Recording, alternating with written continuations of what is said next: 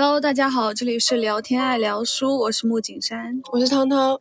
今天想要给大家讲解的一本书，或者说想要推荐的一本书呢，叫做《始于极限》。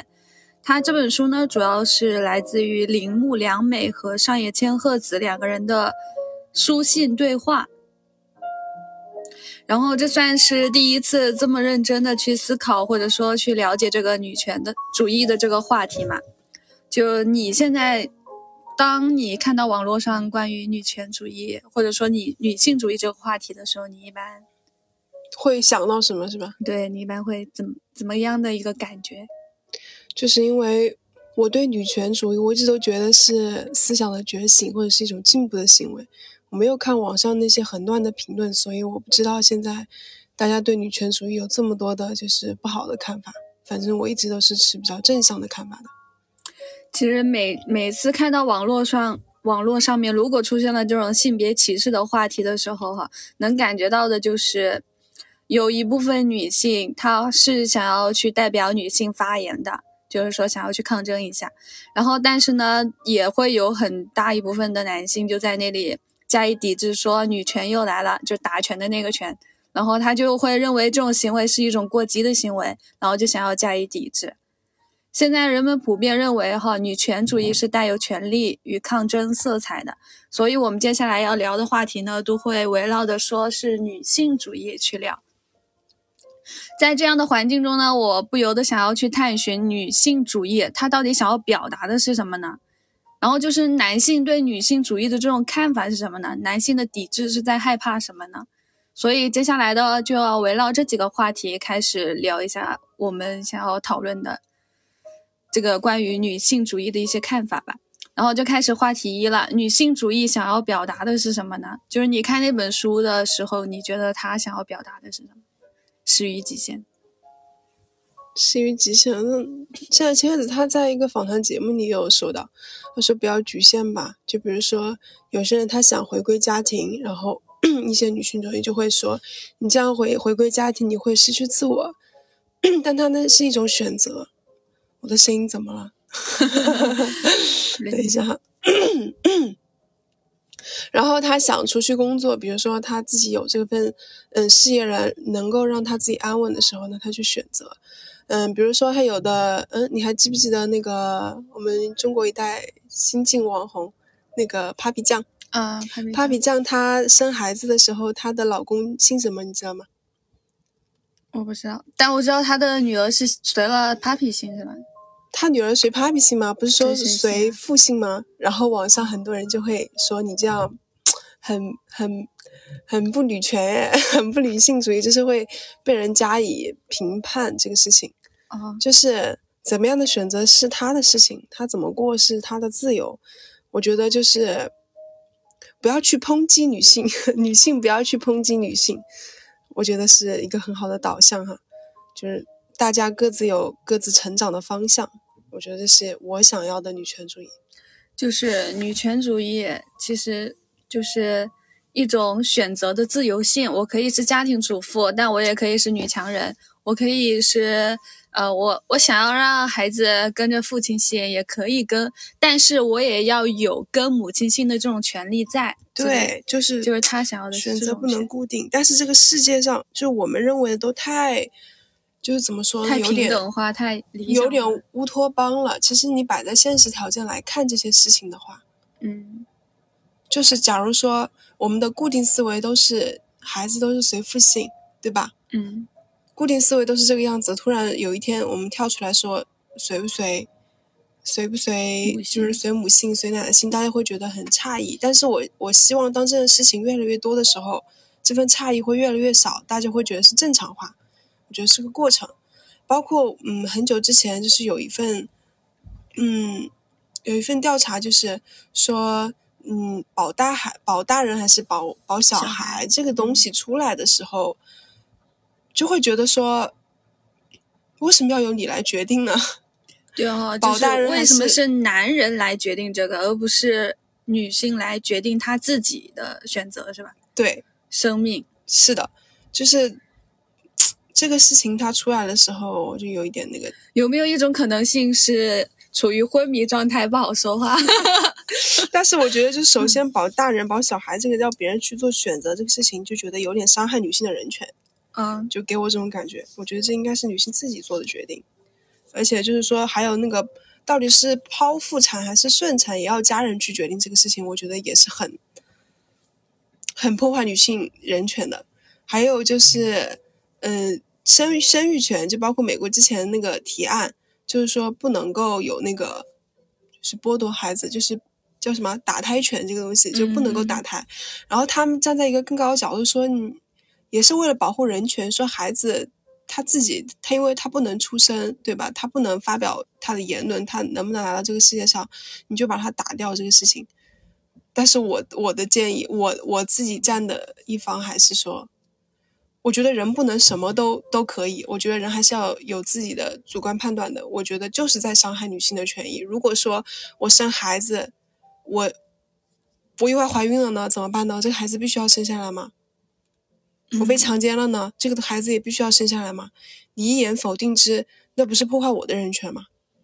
我在法律上看到的，就之前看罗翔那本书哈，他说的是前三个月的时候是具有这种打孩子啊或选择打不打的这种自由选择权，当然后三个月呢其实是不推荐，就是属于犯法了的，因为他说后三个月的话，其实孩孩子已经在肚子里面已经有一定的。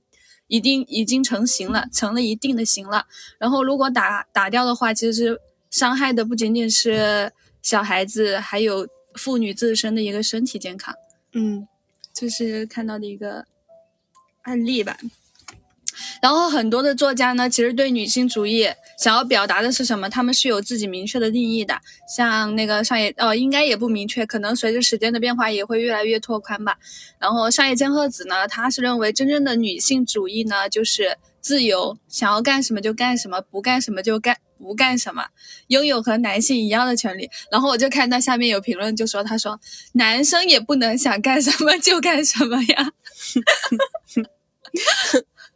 很好笑，确实哈，就讲究的这种女性主义起来了，其实真正需要的也有一方的力量，就是男性主义也应该起来，男性主义也应该去维权，或者说，呃，就是。有很大一部分的男性，其实，在性别上是很不尊重女性的，就需要一批男性主义去克制这一这一批男性主义的一个想法，或者说把他们自己觉得他们在一些方面的这种不平等性也也发起一个抗议。像呃，男主内男主外一直都是这个社会主要的发展方向，如果他们觉得累了，他们也可以反抗呀。嗯，对，包括说就是。这个东西它背后隐藏的是什么？我觉得女性主义崛起也会给男性主义松口气。你知道男子气概焦虑这个事情吗？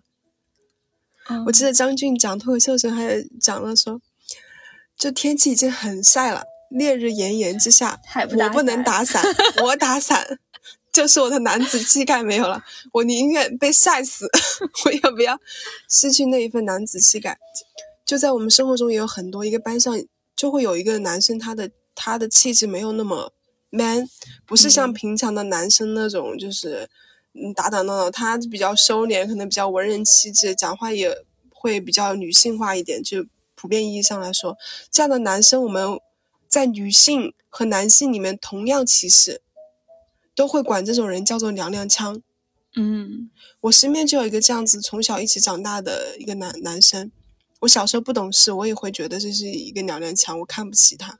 但我觉得，就是我的意识还没有觉醒，是我不对。对，其实性性别真的是应该是平等的，就是他也有他自己的选择权嘛。但是我觉得哈，就是看了那本书之后，我觉得日本跟中国的差异其实是很大的。日本的压制性的话，相对于太强了。我觉得中国的话，你看现在很多地方，像重庆这一边吧，它女主外的其实是越来越多了，女性真的是越来越强大。但强大不一定是好，也不一定是不好。我想要表达的是，就是拥有自己的选择权，他们越来越敢选择了，嗯，越来越突破以前的那种，嗯，忍气吞声了。有有有一部分的女性是在这这么干的。其实我就是想跟你讨论这个女性主义的时候，我都不想去输出太多。我一直表达的意见都是，我觉得我怕我输出的多就。表达的语言就会越发显得我很愚蠢，因为我知道我这对这个东西没有过多的见解，但是呢，我我有我自己想想要表达的观点，很片面哈，但是这是我自己的看法，即便它愚蠢，也是我现阶段的看法。嗯，所以说，以下我们所有表达的内容，就是说。嗯，我们我们处在现在这个年纪，我们浅薄的看法和意见，可能十年之后，如果当我再听到这个东西，我自己都想反驳我自己，但是那也是我自己的一份成长吧。对啊，观念肯定是会变的嘛。但我们觉得，就是换一种方面来想的话，就是我在不同的年纪，我可以接受的是不一样的观点，我对所有的观点可以是包容性，我可以去听，可以去批判。可也这也是一种选择嘛？好，就是我接受任何的批判，就我是一个很扛得起批判的人。好像之前的那个播客里面也有人在说我们，呃，说我们其实内容可能有时候，呃，文字还好，但是讲的内容有时候比较浅薄了。其实也有一种可能性，就是我们的观点就是讲不起太高大上的那种观点来，所以只能从身边的小事去探讨一些。一些嗯，去看去，我觉得反射那种道理吧。我们的出发点本来就是两个女孩子，我们现在处于现在的年纪，然后我们互相来探讨这本书，只是只简简仅仅限于我们聊天的这个过程。我们不需要把自己定位多高深或怎么样。我就是浅薄的动物，我现在正在走向这个更加成熟的这个路上。只是这样而已，你知道吗？我有时候感觉就是他们居然把我们看得很高深，我突然觉得有一种哇哇 不得了的感觉。陈萌真的是，陈萌陈萌真的是有这种感受。嗯，然后中国作家呢，李银河其实也是认为女性主义就是追求的就是男女平等，就是性别平等。其实这这应该是最最简单的一个定义了。其实最早的讲出这种女性的，应该就是那个西蒙娜。波伏娃，你有知道这个吗？嗯，第二性嘛，她讲的是，他是在在这本书里面首一次探讨出了这种女性，呃，女性其实是作为第二性，排除在男性以外的他者，权利归为男性，开始把这种话题叫什么？提前想出来讲出来的一个人。嗯，是他，他本身自己家庭教育也很好。长得也很漂亮，就是高知分子的那种，就是她的强大来自于她的实力，我觉得也是这样。就是，嗯，我觉得当今世界我们谈谈这个女性主义，我们我我个人来说我没有那么大的偏见，因为我就是我对男性的一些行为，我暂时还没有遇到太让我就是难受的事情了。是我昨天我也这么想过。我从小在。虽然说也是在男主外女主女主内这样家庭长大，也会受到一些我觉得女性不公平不公正的对待，但是在相反一面，我也看到了男性的苦难。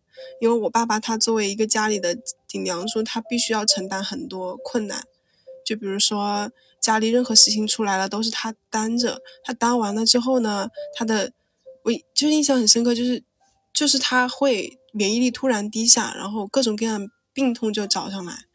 他就会很难受，就是 我觉得说男性主义在一定程度上过过多的承担责任，甚至在一定程度上会看清女性，她所要承担的后果是她要承担的更多。所以说，我觉得女性主义的崛起，在一定程度上是不是我也可以为男性承担？我也不说为，就是我也可以扛起一定的责任来，我可以独立，我可以选择有更多。女性生活的权利，那么男性不必就是说以一种强者来自居。我觉得承认自己的软弱也是一份强大。嗯，就所以我觉得说女性主义的成长是对这个社会更好的一个方向。对，所以女性主义呢，其实最后还是想要表达就是在性别上的一种平等权，然后一种自由的选择。她既可以成为女强人，也可以成为家庭主妇。然后对我们对强者。在尊重和理解的时候，其实对弱者也应该保持同样的一种态度。这其实是我们想要表达的。嗯，对对对，这个很好。然后第二个话题二呢，就是想要问一下，就是当女性在当今的世界，其性别所带来的好处跟坏处有哪些呢？因为我觉得女性主义想要崛起的话，呃，肯定女性由于这个性别。的这个特征在这里，其实它受到的好处也是有的，坏处也是有的。嗯，就是我们要就是想要通过这个去讨论一下。哎，这个辩证的来看，我觉得也是一个很成熟的看法哈。当然，我觉得有时候好处也是坏处，所以我就不细分哪个是好处，哪个是坏处了。好，首先第一个就是女士优先，其实我们在很多时候都能看到。嗯，就像。嗯，像位置啊，是吧？谁要坐位置？他们有一些比较绅士人，他就会说：“哎，女性你先坐吧。”他们就会觉得你可能会辛苦一点，就会把那个位置让给你。嗯，对，会有这种吧？我记我记以前受到过挺多这种女士优先的这种待遇的，还挺。就是你要说绅士，我觉得是从英国来的一个概念，就是在欧洲那边发达国家来的一个概念。哦，我在那个叫什么？嗯，邪不压正一个。电影场景里面很深刻的一点就是，那时候中国在上海嘛，也有很多英国人或者说法国人这种，然后一群男生，然后那个男的他的老婆突然就过来说他两句，然后他就当着这些外国人的面就打了他的老婆，然后也不是打了老婆吧，是他的情人，就是，然后那些人就会很很反抗，知道吗？他们就会说你怎么能够打女人呢？就是这样子的一个行为，就是我觉得。嗯，就是这种绅士的背后，我们我们享受它的好处的时候，我我不得不还是要保持一份清醒，因为这还是以强者自居，你懂吗？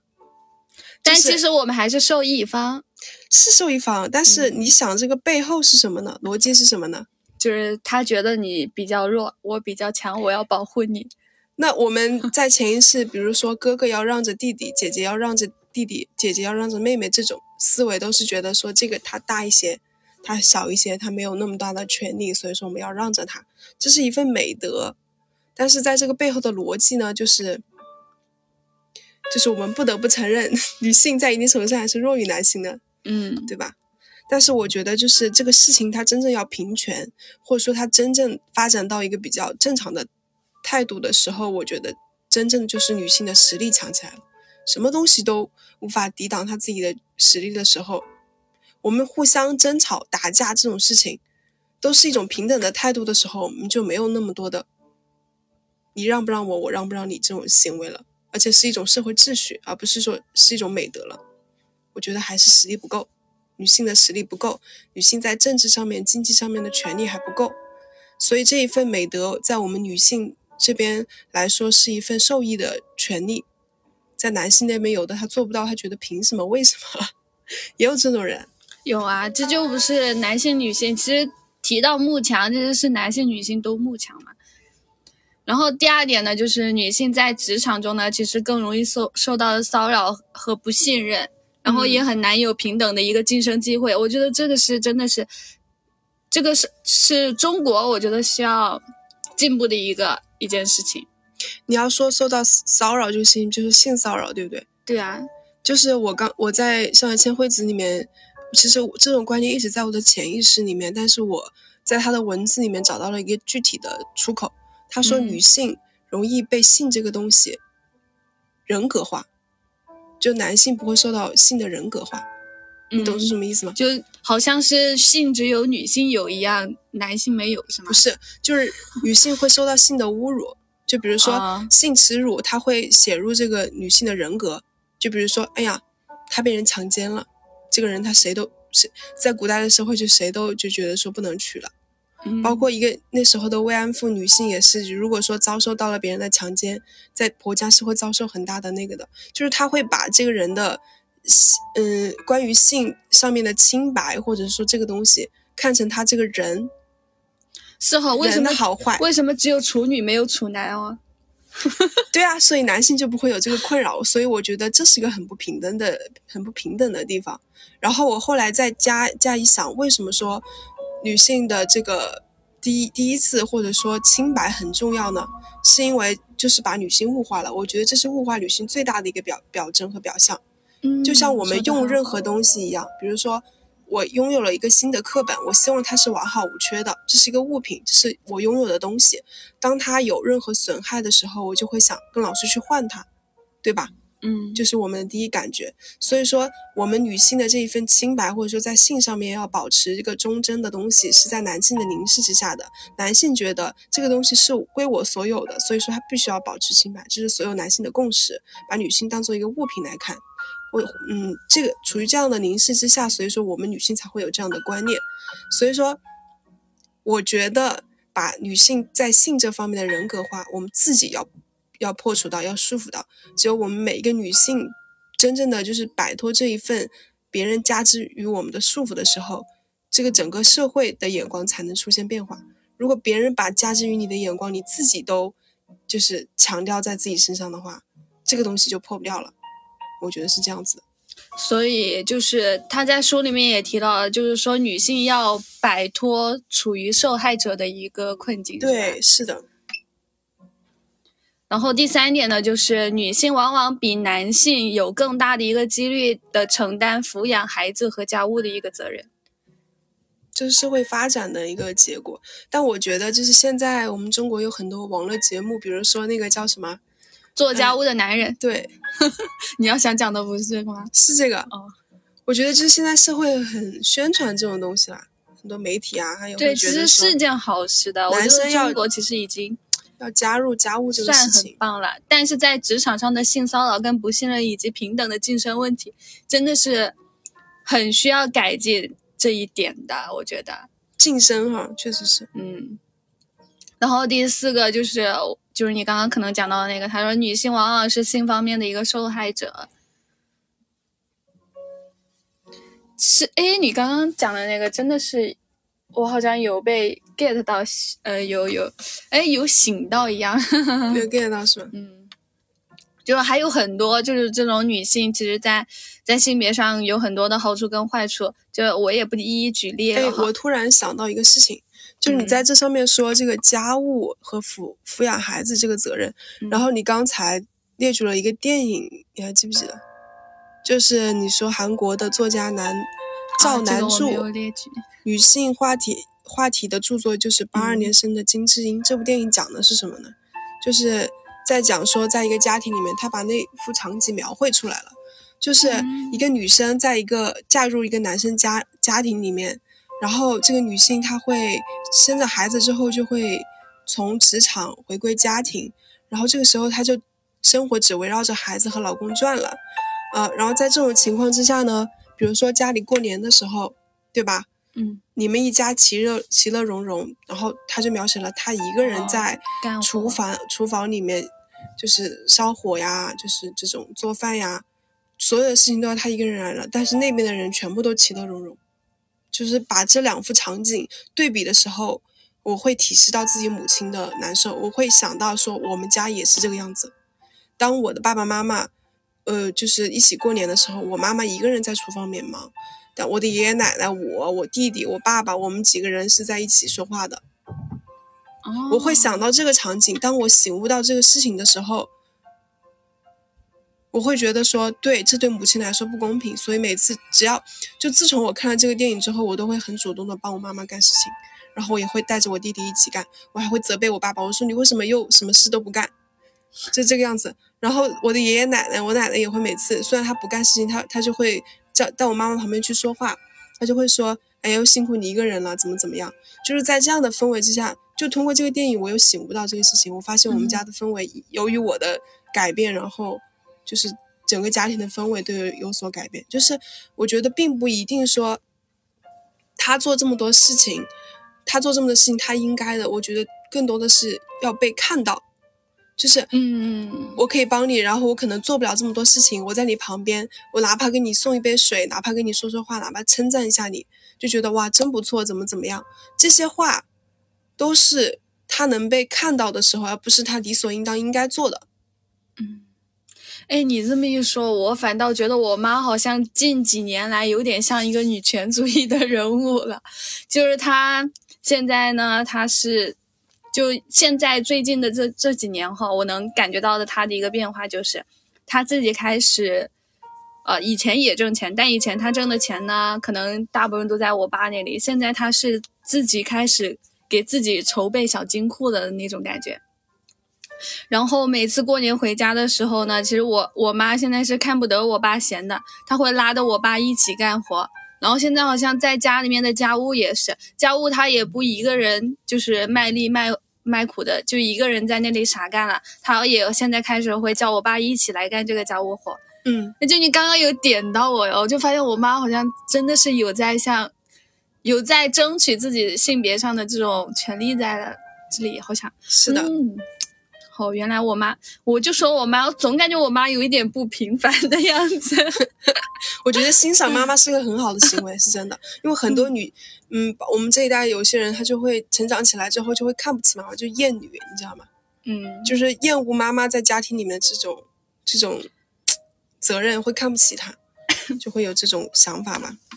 像那个上野千惠子不也写了一本书，就叫《厌女》嘛。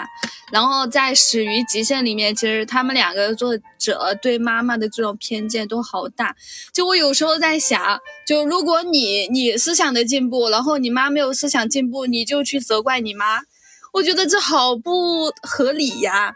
因为你们处的年代也不同，你试图想要唤醒一个你身边最亲的人，你想要让他去改变，为了为了为了什么呢？他要去打破他现在现有的这种环境吗？那他最后他是痛苦的呀。就是我我希望的亲人关系，我都是希望他们不管是什么样的一个状态，就是就算是错误也好，我也希望的是他们是一个开心的错误。我觉得你的我很怕他们受到伤害。你的想法非常好，我觉得首先就是很值得肯定。但是呢，你要你要知道，就是作者他们所遇到的处境，并不是说他不尊重他的母亲的想法，很大程度上是因为母亲是凌驾于他们的身份，母亲对他造成了就是母亲不认同他们的想法，这个时候才会引起他们的反抗。你懂我意思吗？你跟你妈妈就是尽管意见不一样，你妈妈是尊重你的想法的，所以说你不会说想要去那么强烈的反抗她，对吧？你妈妈是尊重你所有的自由决定的，包括还还包括会支持你，所以说，即便你们想法不一样，那也是希望互相幸福和尊重的，是有这层东西在里面的。就铃木良美，她她跟她妈妈的之间的纠葛呢，是由于。她妈妈其实是一个社会精英的一个女士的一个形象，但是她很瞧不起他们。每次开家长会的时候，她很瞧不起那种家庭主妇，嗯，呃，然后就会可能就会在言语上将他自己跟那些女人区分开来。然后在作者看来，其实这是一种很不尊重。很不尊重的一种行为，但是我觉得他最后想要去成为 AV 女士，是因为想要反抗母亲的这种，我觉得走的路径有点极端，会会有一点，但是其实我也可以理解。我在一部剧里面，就是《安家》这部电视剧里面，那个男那个男性不就是因为很反抗他父亲，他父亲很瞧不起卖房这个职业，所以他去干干了卖房这个职业，还干得风生水起。嗯，就是孩子会有这一份逆反心理。他有点极端，但是我是觉得是是人的正常心理范围 之类的事情。可能这种 AV 我们中国可能比较少吧，包容度比较小，包容度会小一点。然后第三个话题想要聊的就是慕强与孔洛。慕强这个词，你什么感受？慕强，我觉得我是有慕强心理的，但是你要深深究慕强的背后是什么？是觉得自己弱。当我知道这一点，清晰的知道这个事情的时候，其实我是有一点点不舒服的。就像我在那本我们之前最开始谈的那本书里面，叫什么？嗯，脆弱心理学也不是脆弱心理学，就那个叫什么？哦，被讨厌的勇气里面有提到一个事情，说那些很优秀的人往往是很自卑的人。就是我觉得这个慕慕强。和你自己承认自己弱，就是一个相对相相对的概念。你觉得你自己没那么强，所以不强，对吧？我觉得是有这个成分在里面的，所以我有时候会对自己进行一些反省。我觉得没关系，又不是人要，你又不要成为圣人，做自己就好，就有多一份反省是好的嘛。嗯，然后就是“慕强”这个词在那个。始于极限里面呢，会有一个跟它对应的词，他说的是孔洛嘛，他就说，嗯，他说孔洛其实就是一种是精英女士标签给女性带来的一种巨大的阴影。他说，孔洛呢，就是呃无法意识或者说不想承认自己是弱者这种事情，所以就会越来越想要让自己变得更加强大。但是这种强大是一种很难摆脱的一种标签，因为你哪一天你变弱了，你就会受到很多人的这种评论或看法。嗯，所以就会出现这种情况下。但是其实孔洛。呃，叫什么？呃，恐弱也并不仅仅只是女性的一个表象，其实，在男性来说，男性其实是更加恐弱的。对，是的，就像上一次我们和那个理发店的老板老板聊天的时候，他其实有有有在一个层上，他就是恐弱，他怕老婆比他强，比他强了之后怕他抛弃他，他的印象之中就觉得女人不能强大，一旦强大就会把他干翻。我觉得是有这个底层逻逻辑在的。是的，是不是？嗯。所以他的那一份。嗯，强大的自负是来来自于自己内心最深底的自卑的。其实你知道我们是怎么问的吗？我们问我说：“老板，如果有一天你的老婆比你变强了，你会怎么样？”他说：“我绝对不可能让这种事情发生在我身上的。”他是这么说的这句话。对啊，就是男性就是无法承认自己是弱者。为什么呢？是这个社会加之于他的呀。对，他说就是传统以来就是这样的。我们每一次一提到一个东西，我就说男性为什么要这么这么大男子主义呢？他就说，呃，从古至今就是这样的，这就是一种传统啊。他的一个措辞就是这样子的。我我父母也，我爸爸经常说这个东西，这是传统呀，传统就应该被继承吗？我每次都这样反问。那古那么多事情都都都都被都被改革了，都被除掉了旧的一些东西。精华。为什么这个事情你就要传承呢？它不好了，让我不舒服了。然后第四个话题就是想要表达女男性对女权主义的一个看法是什么？然后男性的抵制是在害怕什么？其实这个我主要还是想从，就是我们有一次跟理发店的老板聊天，这个就突然意识到男性对女性主义的看法居然是这样子。还有通过这本书的一些男性的。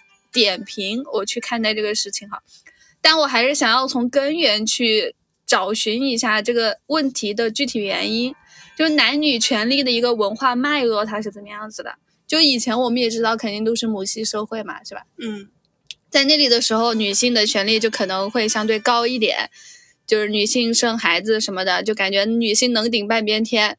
然后后来到了传统传呃到了。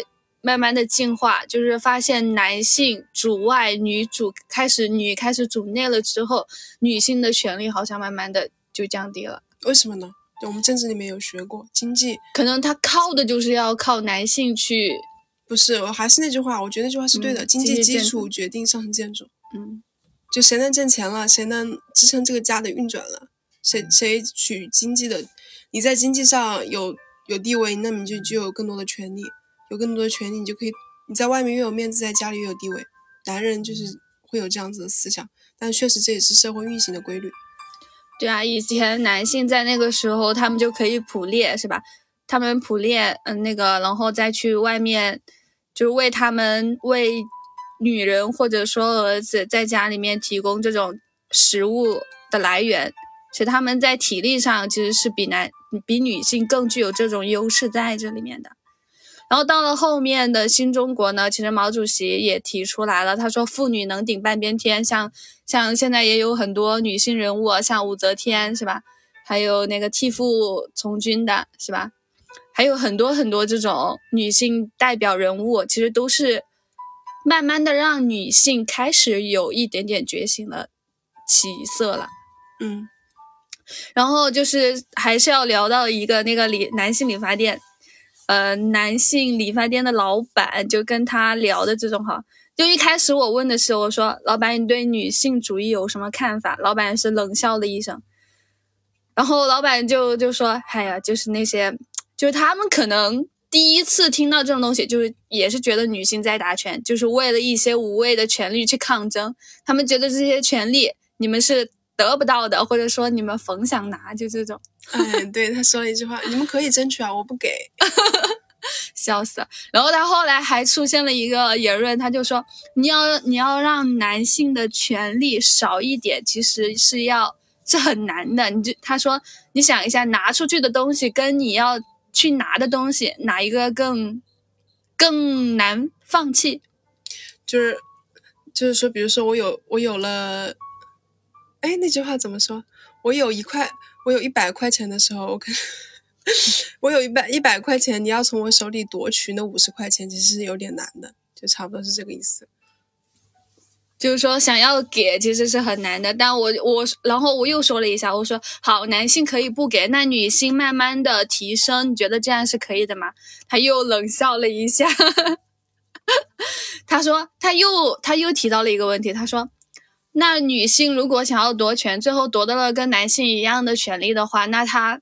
之后，他想要这种权利的这种野心，他能控制得了吗？他想要表，他说这个，他说到时候你们如果夺权夺权夺的最后闹翻了，叫什么要翻天了，直接把男性压制了怎么办？我觉得好好好笑啊！通过这段对话，他就是害怕的，是有害怕成分在的。对，其实男性说到底在抵制的什么，还是害怕自己的权利完丧失吧。但是他们就为什么？就想不到那种大大同的世界呢，可能确实也挺难想象哈。就是想要女主外的就女主外，想要男主外的就男主外。其实我，你像在客观的角度上，你把这个当做一场比赛的时候，是不是就是这种心理？当你的比分比对方的比分多的时候，就是你看，当你的比分多于对方二十分的时候，你的心态是比较平和的。哎，那你夺夺权利就夺夺权利吧，你多几个几分就多几分吧。当他开始着急的时候是什么局面？是我们就差三分了，一个三分球就要进了，进了你就要过来了，这个时候你才会着急，对不对？对对对对，这时候你的心里才会那个什么。所以当那天你要这么说，我跟那个理发师说话的那些东西的时候，他有说出这种很偏激的理论的时候，代表一个什么事情？我觉得是代表女性慢慢接近了，是已经快接近了。我觉得是一个好的讯息。当你越能把对方激怒的时候，就说明是个什么问题呢？说明我们的权利会越来越大了。嗯，但其实平权主义还是十分的坚信，就男女平等。但是当一个女性在觉醒的时候，其实也是另一个男性在走向自由的一个开始嘛。对。我我就是觉得这个东西就是这样。就是在家庭里面，不仅仅只有男性能够支撑，女性也可以支撑。当你有什么任何，因为我们是，就是我希望我找的是你是我的依靠的同时，我也是你的依靠。我并不是只能给你精神上的依靠，我还可以给你经经济上的依靠。我很希望就是这个样子，我们是战友，就是当家里出了什么事情的时候，不只是你一个人扛，我也可以扛，我们可以商量，没有关系。就是我觉得说，包括我父亲，就是我家里出现那个变故的时候，我看我都是我父亲一个人在担心的那个时候，我甚至有一点，有一点，有一点觉得我的母亲没能给给予他那么大的帮助，你懂吗？嗯，我觉得那个时候我的妈妈和他并不是并肩战斗，我觉得我妈妈就是他的一个医护者，在一定程度上，我觉得我的爸爸他养了三个孩子。我觉得我的爸爸很累，那个时候有共情到他，所以我觉得从感情上面来说的话，在一个家庭组织里面，我们不说这个社会，我们不往大了说权利或怎么样，我们就往小了说一个家庭里面，我们是战友啊，我们是平等的权利，是一份战友的时候，我可以给你感情上、经济上的依赖的时候，我们这样的关系是不是更长久、更稳定、更健康呢？所以这是我想要追求的关系。我我希望我以后和我就是另一半的关系也是这个样子。我们是战友，我们可以是情人，也可以是朋友。不仅仅是你可以给予我依靠，经济上的各个方面、情感上的，我也可以。哎，其实中国好像在都市里面的话，其实男女的话，其实男女的特别的歧视还是没有的。但我觉得在乡村的话，这种男女歧视其实是很大的。对啊，之前全西西有一期视频也有有说过，他说，哎，我其实很认同，他说城市是女性的避难所，我觉得确实是。就当经济发展到更多的时候，就只有当自己的权利足够强的时候，你才能去抗衡吧。什么东西这个社会的思潮怎么样都无法就是让一个人真正的明白。只有你自己的实力足够强的时候，你才能让嗯让别人看到哦，原来还有这样一种选择，原来这种选择也很好啊。这个时候，我觉得才是真正和解的时候。谈空话没有用，只有自己强大。对哈，其实我之前还看到过一些，呃，就是前面的那个教授叫什么，叫戴锦华是吧？叫戴锦华，然后他，他好像是经常性的去国外去，呃，去叫什么？去吸收这些女性文化，然后带到国内，然后他会在高校里面去宣讲。但我发现好像高校的女生，她们如果，嗯。我觉得应该最需要的应该是农村的妇女哦。高校的女生最需要农村的妇女，什么意思？不不不，就是他们讲的是给高校的女生去讲，但我发现其实最需要的一个群体好像是农村的一些妇女哦。而且其实这种他们给高校的孩子讲了之后，可能他们知道的呃意识并不全面，反而会去抗击他们的父母。好嗯，就是他们能够更多的得到这个东西去传播出去，然后现在网络也也有啊。你要说这个事情的话，我觉得网络传播是一个很好的途径啊。就是当我们有这种意识的时候，它往往传播也会传播到农村那个地方吧。我的感觉是这个样子。好，接下来我们聊一下下一个话题，就是男性凝视。其实，在这本书里面。《始于极限》里面讲的最多的，我感觉还是性关系。然后，其实它里面有很多关于母女关系啊、独立啊、自由啊各种各样的话题。但其实围绕的好大的一部分还是女性的性。然后他其实，在书里面还讲到了，他说：“呃，他说女性一直都被认为是叫什么什么阴沟来着？”扔进阴沟，就把自己的性关系扔进了阴沟里面。其实这个扔进阴沟更加应该用来形容男性。然后他在那本书里面还提到了，其实男性是一个无可救药的一个东西。重点是我在书评里面哈，你知道我看到了什么吗？他说有一些男性的评论，他是这样说的：他说我看到那些扔进阴沟和男人。呃，真不是个什么，呃，不是个什么东西，他们也不会去觉醒什么样的这种话的时候，我听到的是男性评论家的自我肯定。他说：“对我就是这样的，但就是改不了。”这让我很很惊讶。他好自洽哟，我该怎么去说这个事情？好自洽哟。嗯，那就要我们自己实力强大呀。就是我们自己有经济权利了，有政治权利了，有各各各行各业有更多有更多的女性的力量的时候，这个时候叫叫做什么？是很多事情不说自破，你不必要那么抗击，不说自破，我们唯有自己慢慢努力来成长自己吧，就是让自己嗯发展的更加全面，不再。就是去掉那一份时代给我们的那一份，就是叫什么？去掉这个时代大家教育女性的那种要安静、要守规矩这些东西，我们去掉，我管他的。我想要我自己的生活更加丰富，我想要我变得更加的有力量的时候，当这个整个社会越来越多的女性会这样想的时候，力量越来越强大，星星之火。就可以燎原了，我觉得是这样。男性凝视呢，他在书里面他说的是，其实就是说那个铃木良美，她就是靠这种男性的凝视，然后去将自己的性变成了一种商品，然后成为了 AV 女演员。后来她也发现她的这种商业凝视，男性的凝视给她带来的商业价值确实也是越来越低了。她后来就转行，但她还是很留恋以前的那份。那份工作的他不，他并不觉得这是不体面，这恰恰可能也说明他就是一个，嗯，很女性、具有女性主义的人。他觉得这就是一种选择的自由权在那里。他觉得这是一份职业，他觉得也不，他觉得自己可能别人会看不起他，但他自己看得起自己。我觉得这样的人 是需要很大的。强大的内心力量的。嗯，我们可以看到女性也可以很强大的。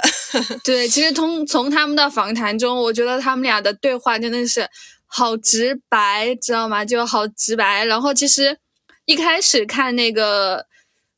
千千惠千鹤子她的一个回信的时候，我觉得有时候还觉得哇，如果如果我是那个铃木良美，我应该心刺痛了一下吧。就是他们的点评也是很犀利的，你知道吗？他们就是很客观的去评论这种事情。就我我的想法是，当这个东西刺痛到你的时候，说明这是这份观点不属于你的舒适圈之内，这是在拓宽你的边界。等你下次再看到这个观点的时候，可能说不定你就可以突然哎理解了。对吧？我觉得看书就是要这样拓宽自己边界的。这种男性凝视，哎，这种商业价值，我好像是真的理解不了。但说说小了哈，就是我们不是一定要从事新的一种关系。从小了来看，就是我们的外貌给我们带来的，其实也有一定的商业价值，或者说较好的面容。或者给女性带来的，好也不仅仅是给女性，给男性带来的也都是商业价值。反正我一直都觉得说外表啊，或者很重要内在啊，我从从小我我家里对我的教育就是外表没有那么重要。其实最后发现好重 要，内向才重，还什么内在，你自己读的书啊，或者说你的智力啊，你的才识啊，这些东西才很重要。从小父父父亲会给我这样子的，呃，教育。但是我每次都反驳他，而且我觉得我反驳的很有道理。我说，既然你觉得外表不这么重要，你为什么娶老婆的时候还要娶漂亮的？既然你觉得外表不重要，你你真的你为什么还男生就觉得就是还是要找漂亮的呢？对吧？我觉得说我的外表或外在，我自己自洽的一个东西就是，它是我的一份，也不是说资本，对，它就是我的一项资本。我的外在就是我的一项资本，女性就是可以选择内内外兼修的呀，为什么不好呢？嗯，我觉得还是要内外兼修，不能光有外表。最后，我想谈一下我对这本书的一个看法哈。其实一开始看的时候呢，其实是有引起不适的。啊，一位这样的女性，AV 从 AV 女演员嘛，然后从性化。性的方向开展了这种女性话题，并且认为情色是一种资本，我们应该去运用它。他写他在书里面是说了这句话的，他说情色是一种资本，我们应该去运用它。然后他用到了“运用”这个词呢，其实我在想手动屏蔽的，我觉得我我好像不能接受，可能社会环境也不一样吧，或者说他日本。我这边是中国，我们国内也是不太认可这种情况的。然后书中呢，铃木良美说到的，他母亲绝对意识到了男性的凝视，却从不交易，你知道吗？他因因为这件事情很看不起他母亲。我我我我真的不知道说什么了。他说：“他说他母亲绝对意识到了男性的凝视，却从不实际交易。他希望被星探相中，但绝不会答应。他明明渴望成为价格昂贵的商品，却鄙视那些实际出卖自己的女人，这让我很不舒服。所以我彻底卖掉了自己。这是他想要从事的一个理由，你知道吗？他说的真的好透彻哟。”哦，这固然有些鲁莽，但也是为了排遣这种不舒服的感觉。我其实我是很不理解嘛，啊，当然我也不知道会不会有其他人不理解，反正我很不理解。然后这本书呢，其实是耗时了我四个班的小时。然后他，但他们真诚的这种大胆诚恳的这种对话，确实是我很佩服的。我觉得，嗯，我觉得真的是有有被有被强大到，觉得。人就是要勇敢一些，女性就是要勇敢一些。对，是的，这个我很认同。最后呢，其实他那本书的开头，他他这个始于极限，他说的是立于极限的我，从自己所在之处审视事物，其实也是我想给大家说的。这今天的这个话题呢，真的是在我的极限之内去审视这样的一个话题了。就以前我们接触的都很少，但今天的这个算是了解的最多的女性主义了。对，希望我们这一份浅薄的认识能给大家带来些许的安慰和启发吧。嗯呐，最后分享一些好句和令人深思的一个句子吧，一人选一个。你先说吧。好，我先说。他说：“读书，这是书里面的句子哟。他说，读书是为了了解从未了解过的世界，看到从未看到过的现实，品味这个过程带来的欢喜与快乐。而写作风格是创造新现实的必备技能。